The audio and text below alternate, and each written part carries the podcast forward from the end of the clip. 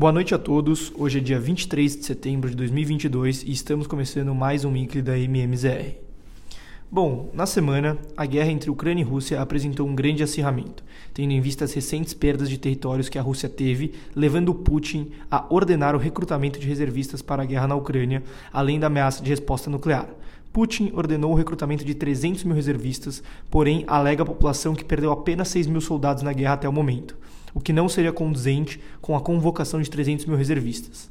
Ademais, tais medidas levaram a grande satisfação popular, levando vários homens a tentarem escapar do país ou via fronteira pela Finlândia, além de diversos protestos nas ruas das principais cidades, com estimativa de prisão de mais de mil civis.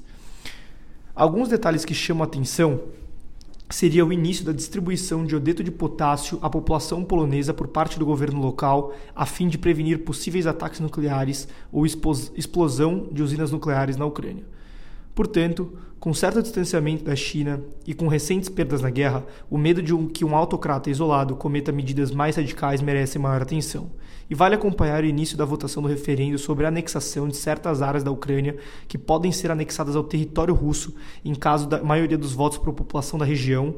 E se anexada, qualquer tentativa de reconquistar essas terras por parte da Ucrânia habilitaria, entre aspas, os russos a usarem armas nucleares para defender seus territórios. Sobre o continente asiático, e nem a como se esperava, o BC da China manteve inalteradas as taxas de juros de referência. E no Japão, o índice de preços ao consumidor, o CPI, subiu 3% em agosto em base anual, ante alta de 2,6% em julho, já gerando certo desconforto da população sobre a inflação. No Reino Unido, o BOA elevou a taxa básica de juros pela sétima vez, mais 50 pontos bases, a 2,25% enquanto o Banco Nacional da Suíça pôs fim à era das taxas negativas na Europa ao elevar o juro em 75 bips de menos 0,25 para 0,5%. Porém, o mercado achou que o BOA, o Banco Central da Inglaterra, deveria ter avançado num pace de 75 bips, o que refletiu na Libra, que teve uma desvalorização de menos 4,97% na semana, chegando a 1,085 dólares. E o euro com uma desvalorização de 3,27% ao nível de 0,96 dólares. Sobre a União Europeia, vale ressaltar que a Alemanha informou que os níveis de estoque de gás atingiram o patamar de 90%, sendo assim uma notícia positiva. Além disso, nesse final de semana, teríamos a eleição do novo primeiro-ministro é, da terceira principal economia europeia, da Itália, com a Giorgia Meloni sendo a provável eleita. Candidata de direita com a aliança do partido do Silvio Berlusconi. Além disso, tivemos alguns dados de atividade no continente europeu, com dados na Alemanha do PMI composto caindo para 45,9 pontos, antes 46,9 e o PMI de serviços recuando para 45,4 antes 47,7. No Reino Unido, o PMI composto caiu para 48,4 de 49,6 e na zona do euro, o PMI composto caiu para 48,2 pontos de 48,9 no mês anterior, menor nível em 20 meses. Lembrando que níveis abaixo de 50 pontos indicam recessão. As bolsas europeias fecharam em forte queda após os índices do PMI do Reino Unido, Alemanha e zona do euro ficarem abaixo da linha dos 50 pontos, o que indica que o continente está com suas atividades em contração. O estoque 600 fechou aos 390,4 pontos, com desvalorização semanal de menos 4,37%.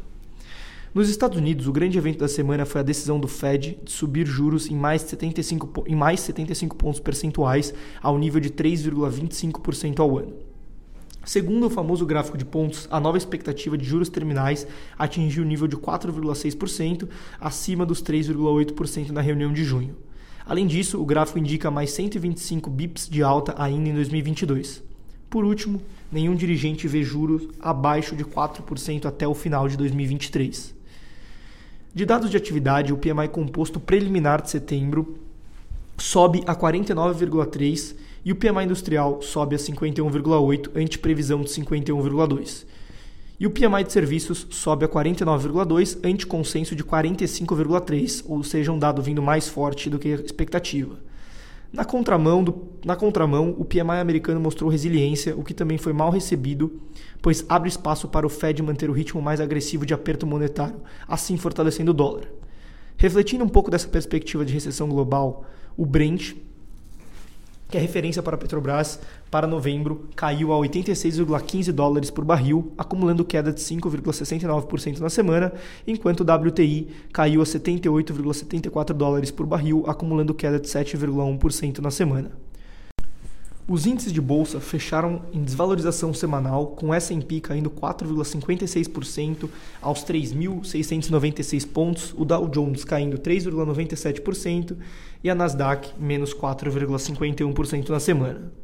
No Brasil, estamos a nove das, da, nove dias das eleições presidenciais e teremos mais de dois debates até lá. No sábado, teremos o debate do SBT, em que o candidato Lula não deve comparecer, segundo informações de sua equipe. Enquanto na quinta-feira, no debate da Rede Globo, devemos ter a presença dos dois candidatos que devem estar no segundo turno. Na semana, tivemos a Petrobras reduzindo em 5,8% o preço de venda do diesel para as distribuidoras, além do início do pagamento da segunda parcela do Auxílio Brasil para a população, benefício que deve atingir diretamente 20 milhões de brasileiros. Sobre mercados, a decisão de manutenção de juros pelo BC em 13,75% veio em linha com o consenso de mercado. Depois de seis anos, a decisão não foi unânime, com dois membros votando por alta de 0,25 pontos percentuais. Na avaliação de analistas e economistas, o consenso é de que o Copom tentou sensibilizar o mercado a desistir de precificar queda da Selic já a partir de maio, tentando deslocar as apostas para o segundo semestre do ano que vem. O recado transmitido é de que o fim do ciclo de aperto não significa o início automático das reduções no juro. Em relatório, economistas do Itaú disseram que cortes só devem ocorrer no terceiro trimestre de 2023. Com essa expectativa merc do mercado de que os juros podem começar a cair a partir do primeiro semestre do ano que vem, a bolsa local subiu 2,23% na semana, aos 111.716 pontos, o IFIX subiu 0,2% e o dólar subiu 0,13% aos 5,25 reais. Obrigado a todos e uma boa noite.